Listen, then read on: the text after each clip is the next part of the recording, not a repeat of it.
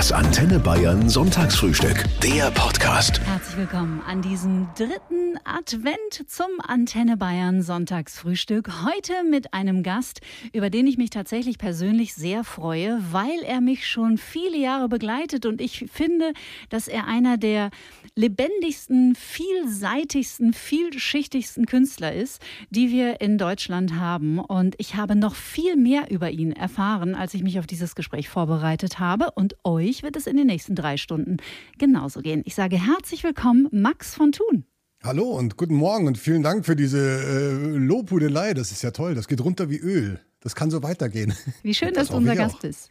Ja, vielen Dank für die Einladung. Das ist der dritte Advent auf Antenne Bayern. Ich spreche in den nächsten drei Stunden mit dem Autoren, dem Musiker, dem Schauspieler, dem Multitalent Max von Thun. Lieber Max, wenn Menschen über dich sprechen oder schreiben, dann fallen häufig Begriffe wie sympathisch und normal geblieben und irgendwie verschmitzt. Mal so als Einstieg, wie würdest du dich selbst in drei Worten mit drei Eigenschaften beschreiben? Was macht dich aus? Boah, das ist immer schwer. Also äh, definitiv kreativ, ich mhm. glaube relativ humorvoll und ähm, auch selbstironisch. Ja. Oh, das ist wichtig, oder? Eine Portion Selbsthumor?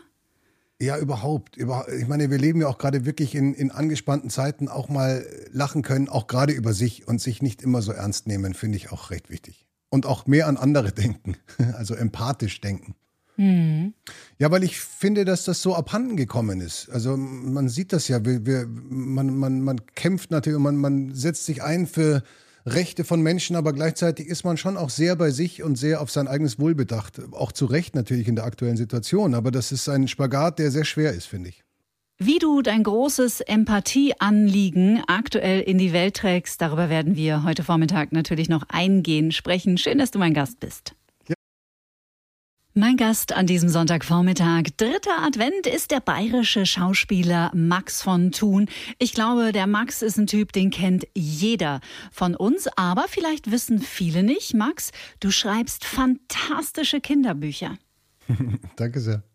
Naja, ja, also das ist ein, ein, ein weiter Weg. Ich, ich habe einen äh, mittlerweile neunjährigen Sohn, und da ich auch viel Musik mache, war das ganz früh schon klar, dass ich natürlich mit ihm zusammen musiziere und wir haben spielerisch immer irgendwelche Sachen ausprobiert und irgendwann sind erste Lieder entstanden, die immer auf die Themen bezogen waren, die im Leben von meinem Sohn gerade wichtig waren. Mhm. Und das waren aber komischerweise immer sehr ruhige Lieder und das kam dann so zustande, dass es plötzlich eine, eine Ansammlung von Schlafliedern gab, die ich für ihn aufgenommen habe in meinem kleinen Heimstudio hier.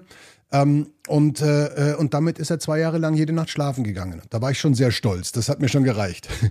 Und mhm. zu einem Lied, nämlich, das heißt, äh, äh, der Sternenmann, ist mir dann irgendwann mal aus Langeweile, das propagiere ich auch gerne bei Kindern, sage, lang, lasst Langeweile zu, auch Eltern, lasst eure Kinder auch mal Langeweile haben, weil aus Langeweile entsteht meistens was Kreatives. Mhm. Wenn man die immer gleich bespaßt oder ihnen ein Handy in die Hand drückt oder ihnen ein Hörspiel anmacht, dann passiert nicht so viel im Kopf. Und diese Langeweile hat bei mir plötzlich ein Buch rausgespuckt, das ich am nächsten Tag auch noch bei einem Verlag unterbringen konnte. Es ging alles rasend schnell und seitdem gibt es das in mittlerweile acht Ländern. Das gibt es auf Taiwanesisch, auf Koreanisch, also auch ja, in ganz Wahnsinn. abgefahrenen Ländern. Äh, und, und so ging das los. Und jetzt habe ich mittlerweile neun Bücher geschrieben und die letzten beiden mit meinem Co-Autoren und Sohn äh, in, in engen Gesprächen und die wir am Küchentisch geführt haben, die ich aufgenommen habe wo er wirklich fantastische Ideen eingebracht hat. Und das hat mich auch wieder stolz gemacht, weil das, weil das für ihn wichtig war, ernst genommen zu werden und gehört zu werden, das im späteren Buch, im fertigen, dann auch wiederzufinden und gleichzeitig eben ihm ein Selbstwertgefühl auch zu geben. Das war auch während mhm. Corona jetzt toll. Wir haben zwei Bücher geschrieben in der Zeit und drei Hörspiele aufgenommen im Heimstudio und ähm, ja, das ist die Geburtsstunde gewesen von meinem Sohn, der sich einen Künstlernamen gegeben hat, nämlich Romedio von Stein. So, das ist er, ja. Ich frühstücke an diesem dritten Advent mit dem Autoren und Schauspieler Max von Thun. Du hast uns gerade schon ein bisschen was über deinen neunjährigen Sohn verraten. Sein Künstlername ist Romedio und das ist ja ganz süß, weil das ist ja einer deiner zweiten Vornamen. Das ist ein, ein alter tunischer Familienname. Es gab angeblich mal einen heiligen Romedio, der im 15. Jahrhundert auf einem Bär nach Florenz geritten ist, um den Armen zu helfen. Und der wurde wiederum von Papst Leo heilig gesprochen. Also insofern, und mein Sohn hat das, hat das gehabt. Ich habe gesagt, wir brauchen einen Künstlernamen für dich weil ich wollte das auch ein bisschen weghalten von ihm. und er kam mit der Idee Romedio Stein. Und zu dieser Zeit haben wir mhm. Der kleine Vampir gelesen, diese Reihe mit, mit dem Rüdiger, äh, Rüdiger von Schlotterstein. Und eben von Schlotterstein. Und dann hat er gesagt, er will von Stein haben, weil der kleine Vampir auch ein von hat. Und das Stein ist das Kürzel von Hohenstein. Wir heißen eigentlich von Thun und Hohenstein und das Stein ist von ihm. Also er hat sich einen ganz tollen, ehrlich gesagt beneide ich ihn um den Namen. Ich würde mich viel lieber Romedio von Stein nennen als Max von Thun, aber der Name ist vergeben. Das Antenne Bayern Sonntagsfrühstück an diesem dritten Advent mit dem Autoren und Schauspieler Max von Thun. Max, du machst dich stark fürs Lesen, weil du der festen Überzeugung bist, und da gehe ich total mit, Lesen fördert die Empathie von Kindern und du liest sogar von Zeit zu Zeit in der Schule deines Sohnes ich, ich habe mittlerweile das Glück, ich habe mir ein kleines mobiles Studio auch gebaut und ich habe zum Beispiel die Lesung, die ich in der Schule, ich wurde eingeteilt zufälligerweise in die Klasse von meinem Sohn. Es war mhm. der Bundesvorlesetag. Da mache ich immer in der Schule eine Lesung. Und nachdem die zu alt waren für meine Bücher, habe ich dann Robinson Crusoe gelesen, weil ich das eine tolle Geschichte finde und eine eingekürzte Fassung davon. Und die habe ich aber dann auch untermalt mit lauter Soundeffekten. Also ich, ich stelle schon fest, man muss Kinder auch ein bisschen catchen. Wenn man das ziemlich monoton runterliest, dann schalten die ab. Aber wenn man ihnen zeigt, wie lebendig die Geschichte ist, indem man sie mit, mit eben so Quatsch unterfüttert, mit, mit Kanonenschüssen oder, oder, oder Geschrei von Menschen, wenn die Kannibalen kommen und so, oder Meeresrauschen oder Sturm auf hoher See, wenn das Schiff untergeht, dann ist das natürlich spannender für, für, für Kinder. Und ja, ich, ich mache mir das schon länger. Seit ich schreibe, versuche ich zumindest die Botschaft ein bisschen zu vermitteln, dass Lesen einfach bei Kindern echt viel bewirkt und ziemlich cool ist. Und, äh, mhm. und ich konzentriere mich auch mehr auf diese junge Generation, weil ehrlich gesagt, ich habe bei vielen Menschen in meinem Alter oder noch älter das Gefühl, dass sie auch schon irgendwie so weit weg sind von allem, dass man sie gar nicht mehr abholen kann. Kindern kann man relativ schnell, finde ich, noch vermitteln, was eigentlich vernünftig ist und was nicht und wie unsere Welt vielleicht aussehen könnte. Süß, weil ich gestern Abend äh, bei Freunden war, die haben eine achtjährige Tochter und der habe ich auch vorgelesen, äh, drei Fragezeichen, das ekligste Buch aller Zeiten. Und ich habe mich dabei beobachtet, weil ich lese dann auch mit verstellten Stimmen und bin sehr dramatisch und was und so und verändere auch mal Worte, wenn es sich irgendwie im Redefluss ergibt. Und ich habe nicht nur sie beobachtet, wie sie an meinen Lippen klebte, sondern boah, es hat mir auch so gut getan. Es tut auch gut. Ja, es, es macht, ich finde auch, Lesen macht wahnsinnig viel Spaß. Ich mache das auch mit Rollen und das ist lustig. Und wenn man ein Buch nicht kennt, dann verrutscht man mal in der Rolle und liest in der ja, genau. falschen Stimme und merkt dann, oh, ich muss tief werden, weil das ist ja der Böse. Aber so ist es halt, das gehört ja auch dazu. Und ähm, das hält es ja auch nur lebendig. Und ja, ich finde ich find das auch wirklich toll. Also ich, ich mag das auch wahnsinnig gerne. Mir macht das auch viel Spaß. Wir frühstücken an diesem dritten Advent mit Max von Thun, der uns schon ein bisschen was über seinen neunjährigen Sohn verraten hat. Und das, was du so erzählst, Max, klingt ja danach, als wärt ihr beide echt auf Augenhöhe. Ja, und der ist vor allem auch wirklich sprachlich. Also der ist rhetorisch sowas von fit. Und das kann ich nur allen Eltern empfehlen, dass man ganz viel liest mit seinen Kindern, weil das eine tolle Nähe schafft. Ich habe dann meinen Sohn im Arm immer und wir, wir schauen ins Buch und schauen die Bilder zusammen an und ich frage ihn ab und zu, weißt du, was das heißt? Also es prägt das Sprachbild bei Kindern, es, es schiebt im Kopf ganz viel an, die Fantasie wird gefördert. Und, und mein Sohn äh, hat schon in ganz jungen Jahren äh, plötzlich so Sätze rausgehauen wie eine Kugel Zitroneneis würde ich mir jetzt gern zu Gemüte führen. Wo ich so baff war, dass ich ihm einfach ein Eis gekauft habe. ähm, ja, es ist der dritte Advent und wir frühstücken mit dem bayerischen Schauspieler Max von Thun, mittendrin in der Vorweihnachtszeit. Was bedeutet dir Weihnachten? Also seitdem ich Vater bin, hat Weihnachten wieder einen anderen Stellenwert, ganz klar, weil also für Kinder ist das natürlich was ganz Aufregendes. Wir feiern Weihnachten immer mit meiner Schwester und meinem Vater und meinen Neffen und meinem Schwager zusammen.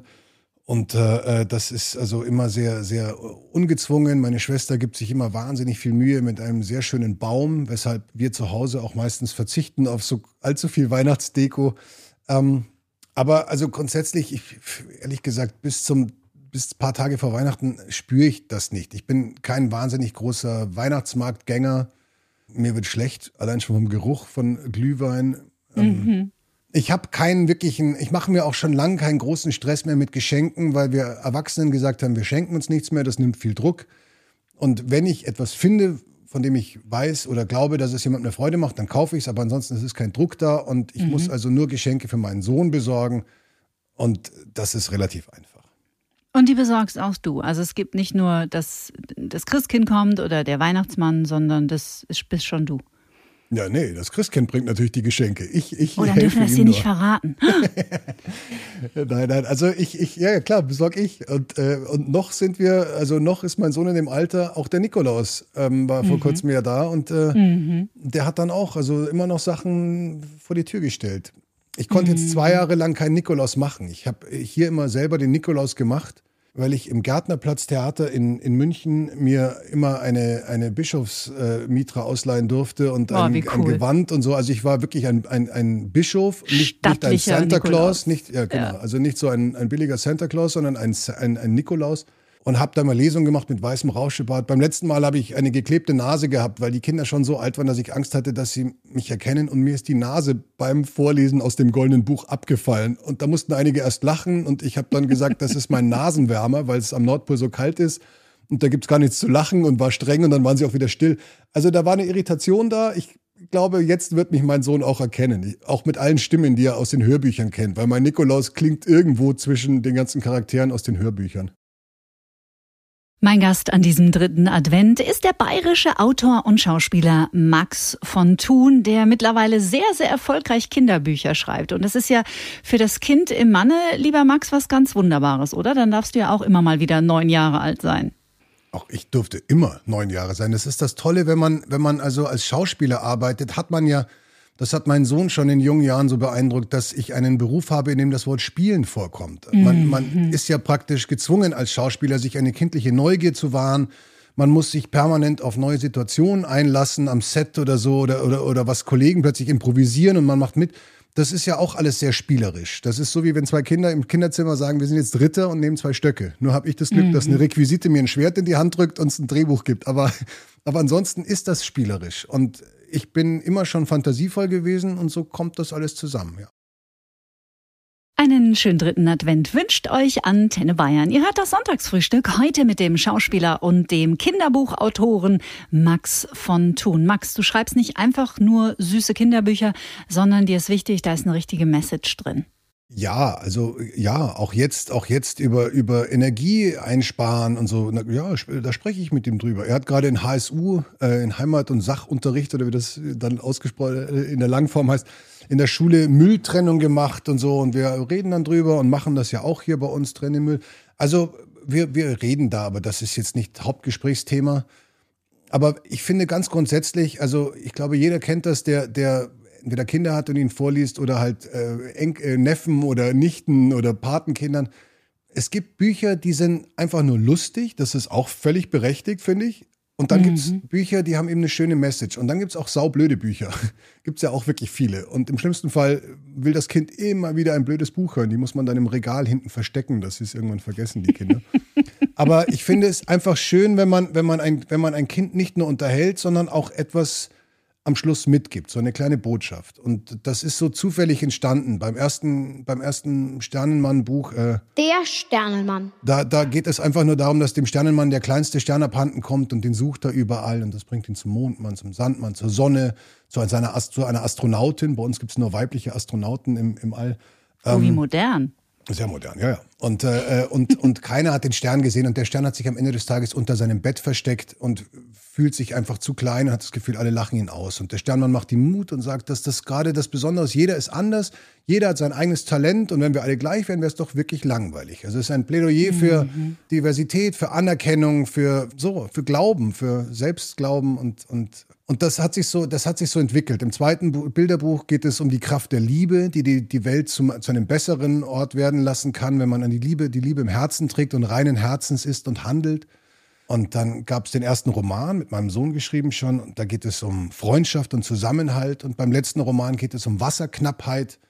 Da gibt es den bösen Näsler, der nicht zufällig nur so heißt, der den Bewohnern des Universums, Paralleluniversums, das Trinkwasser wegnehmen will und so die Macht mhm. über das Universum mhm. erlangen will. Und da fallen eben Sätze wie, also, äh, aber das ist nicht fair, Wasser ist doch für alle da und, und so, das brauchen wir doch alle. Und der Näsler, jetzt fällt auch bei mir der Groschen. Ja, also es gibt, es gibt ja äh, leider große Konzerne, die Wasserquellen aufkaufen und sie dann in afrikanischen Ländern an die eigene Bevölkerung teuer weiterverkaufen. Und das kann nicht sein. Also wir, wir, das ist so, als würde man sagen, Luft wird besteuert oder irgendwas. Also Ihr lernt Max von Thun heute ein bisschen besser kennen, genau wie ich übrigens. Ähm, ich dachte, ich wüsste einiges über dich, das stimmt auch, das ist nicht falsch, aber es gab doch einiges, was ich über dich nicht wusste. Jetzt weiß ich nicht, ob das so olle Internetkamellen sind. Sollte das der Fall sein, würde ich dich einfach bitten, gnädig mit mir zu sein. Okay? Gut. Hattest du mal einen Python, stimmt das? Eine Python, ja, hatte ich. Um das kurz ausführlicher zu erklären, ich habe in Spanien gelebt, äh, eine Zeit lang zum Spanisch lernen nach meinem Abitur und habe dort von meinen WG-Mitbewohnern äh, zwei Salamander geschenkt bekommen. Die hießen Jake mhm. und Elwood, wie die Blues Brothers. Und die haben mich dann im VW-Bus auch, die waren ein Jahr, ein halbes Jahr im VW-Bus, haben die mitgelebt. Und Elwood, der eine ist kurz vor Barcelona leider verstorben.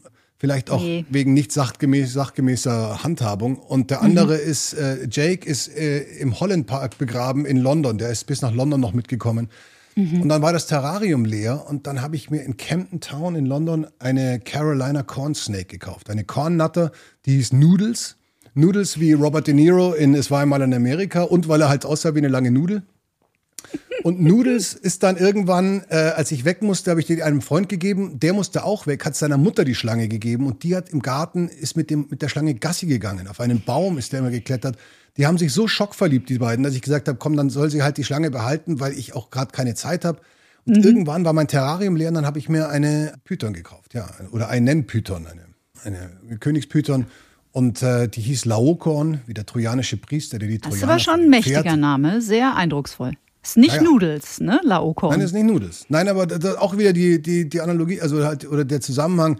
Es war der trojanische Priester, der die, der die Götter oder die Trojaner warnen wollte vor dem Pferd, vor dem Hölzernen und ist dann an, an den Strand gegangen mit seinen Söhnen, um den Gott, Göttern ein Opfer zu bringen und wurde von einer zweiköpfigen Schlange gefressen.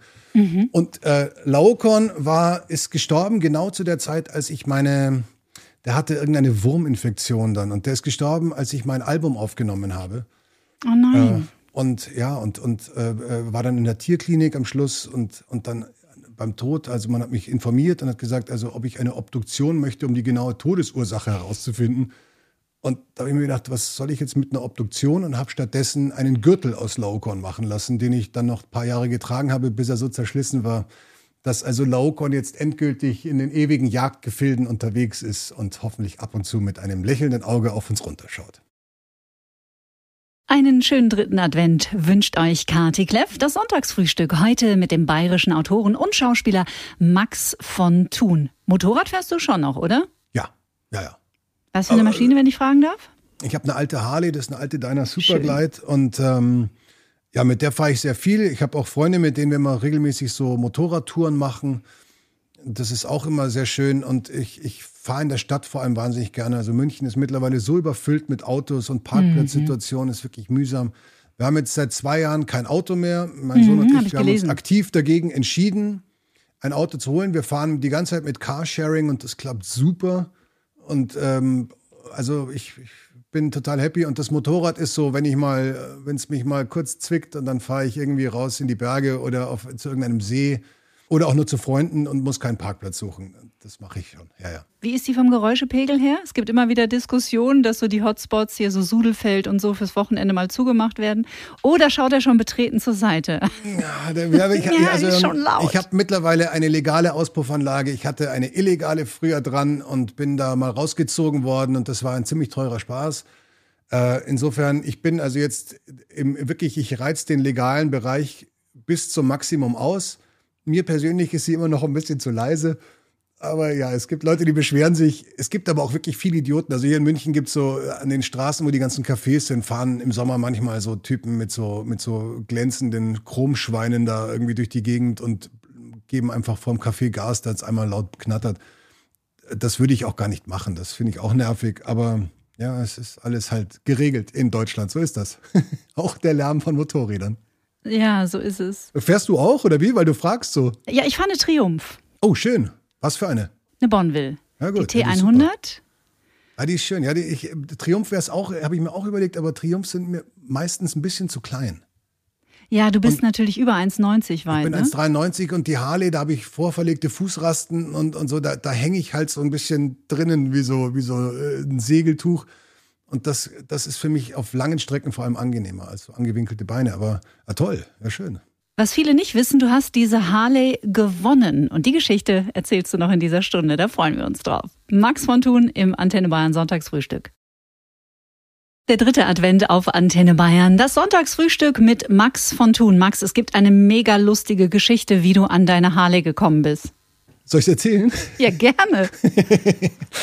ich, ich, habe äh, äh, hier in München gab es einen amerikanischen Regisseur, der, dessen Namen ich jetzt auch nicht nennen will, der wirklich tolle Ideen hatte und tolle Drehbücher geschrieben hat und immer hinter Rollennamen schon in Klammern große deutsche Schauspielernamen. Und man hat so ein Buch gelesen und gesagt, was, der ist auch dabei. Boah, toll. Die wussten allerdings gar nicht davon, dass sie in dem Buch stehen. Ich habe dann zugesagt, einen Film zu drehen äh, und am dritten Drehtag hat der Typ kam er ans Set und gesagt, das Geld ist leider alle. Und dann haben wir aufgehört zu drehen. Es sollte ein Kinofilm werden, in dem ich die Hauptrolle spiele. Und daraufhin hat er in, in äh, Berlin eine große Party veranstaltet, Bad Boy Award des Jahres und nominiert, auch wieder riesen Name-Dropping von Typen, die gar nicht da waren. Aber die Presse ist drauf reingefallen und war dort. Und Harley Davidson hat, hat dem Sieger eine Harley irgendwie äh, äh, in Aussicht gestellt.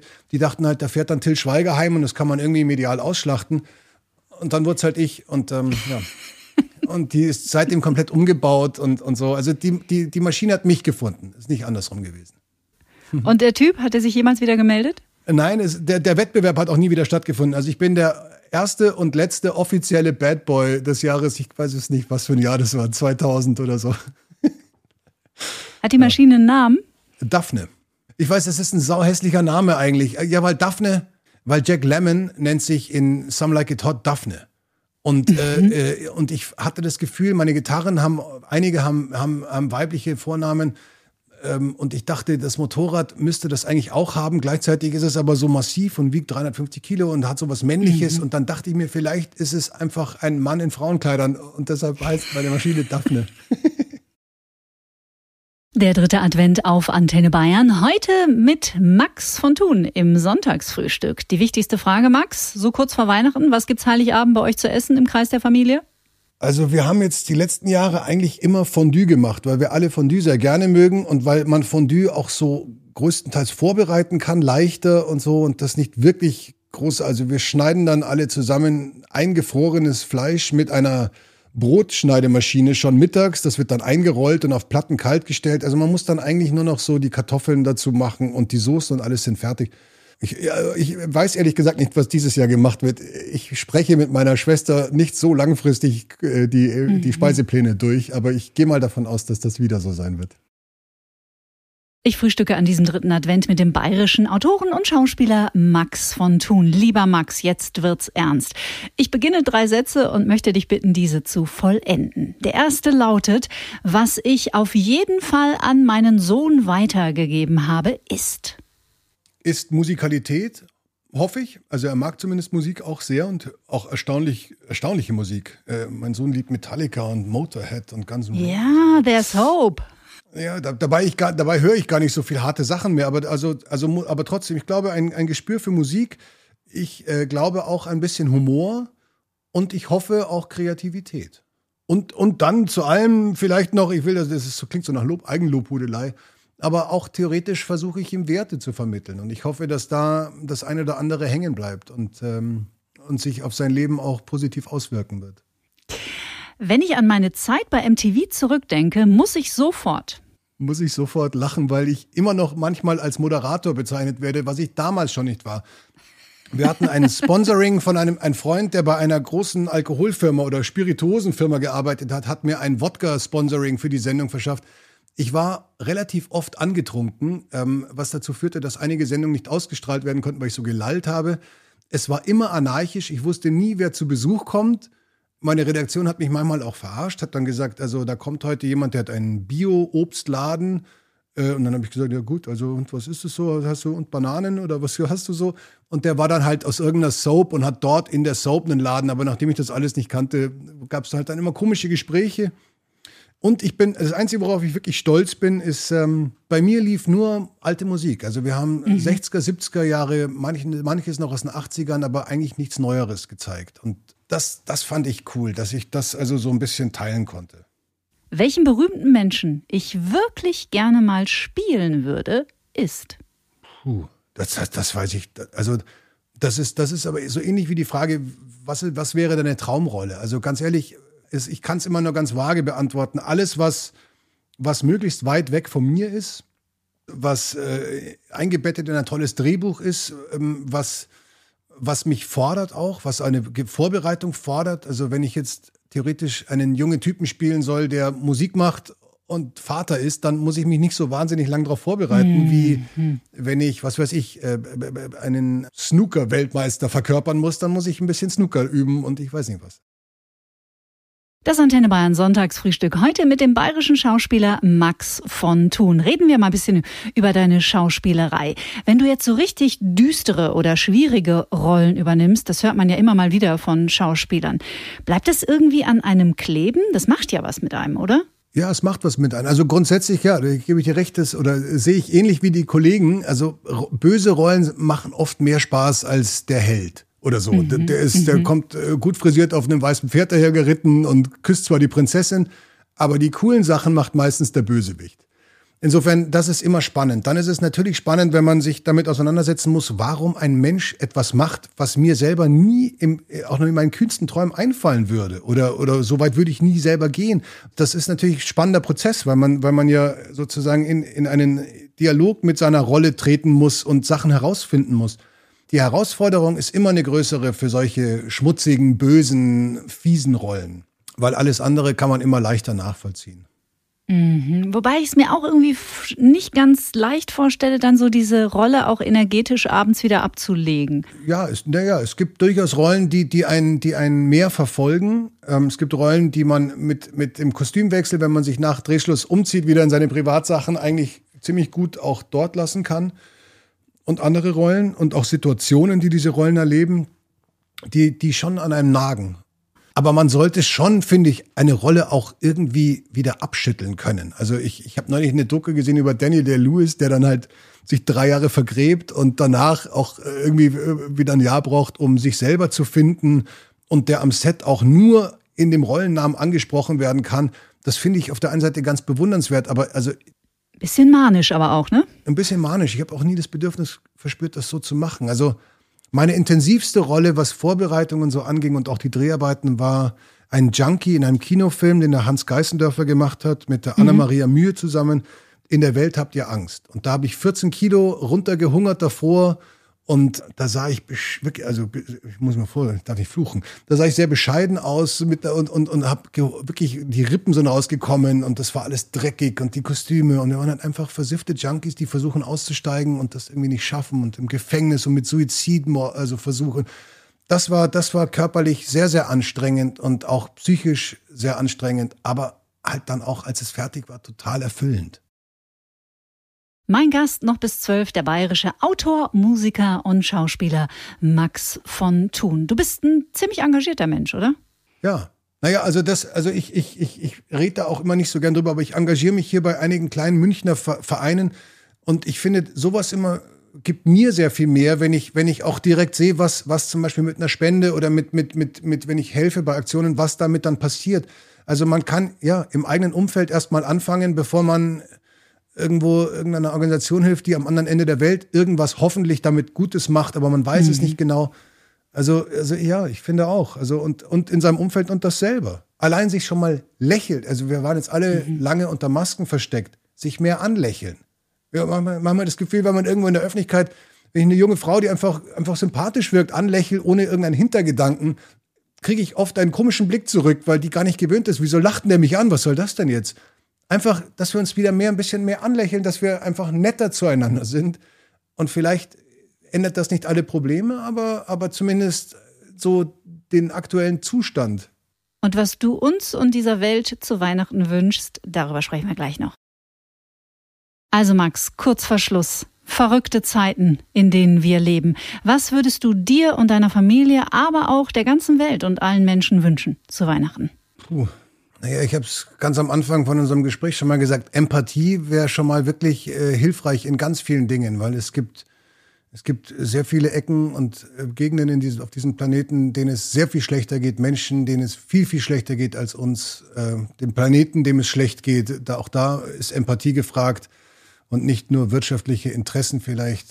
Es ist total schwer, ich meine, das ist ja eine hochphilosophische Frage, total komplex, aber naja, also ich würde mir zumindest wünschen, weil sich das auch durch Corona in den letzten Jahren so, so verändert und verstärkt hat, dass, dass man vielleicht sich ein bisschen mehr Zeit nimmt und Ruhe, äh, wenn irgendetwas aufkommt, äh, wenn irgendein Thema aufpoppt, dass nicht sofort alle auf 180 sind und die Empörung so groß ist, sondern dass man sich erstmal ein bisschen schlau macht, dass man abwartet, wie sich Dinge entwickeln und, und sie dann kommentiert. So, also Stichwort, weiß ich nicht, diese Binde bei der WM die natürlich ein wichtiges Zeichen ist, aber auch nicht die einzige Möglichkeit, ein Zeichen zu setzen. Und, und die Empörung hier, und das sind alles Menschen dann, oder viele Menschen auch gewesen, die vielleicht noch vor vier Jahren die WM in Russland geschaut haben. Da ist die Menschenrechtssituation auch äußerst kritisch, wie wir von einem kürzlich verabschiedeten Gesetz gesehen haben, das die Schwulen diskriminiert.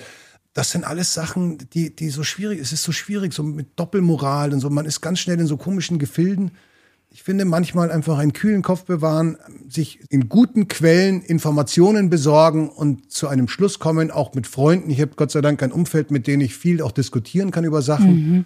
Das würde ich mir wünschen, dass wir wieder ein bisschen mehr zu einer Ruhe und Vernunft und Gelassenheit kommen, auch zu einer Akzeptanz und Toleranz, dass man also nicht sofort sagt, du machst das so, das ist falsch, du bist schlecht, sondern einfach, okay, das ist dein Ding, äh, ich mach's anders, aber wir können trotzdem Freunde sein und, und, und du machst es halt so. Also wir müssen irgendwie wieder mehr in Dialoge treten, glaube ich. Und, und wie wir alle anderen Probleme der Welt lösen, da hat man ja gar keinen Einfluss drauf. Also es passiert wirklich gerade so viel fürchterliches und man fühlt sich da wahnsinnig hilflos. Und da muss man vielleicht auch für sich einen Weg finden, wie man daran nicht völlig verzweifelt, weil ich glaube, das passiert auch immer wieder.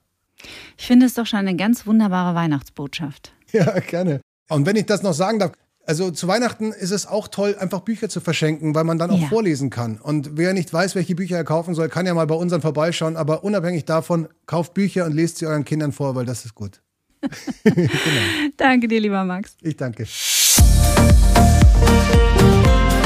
Das Antenne Bayern Sonntagsfrühstück. Der Podcast. Jede Woche neu. Jetzt abonnieren oder folgen für mehr spannende Gäste und entspannte Gespräche.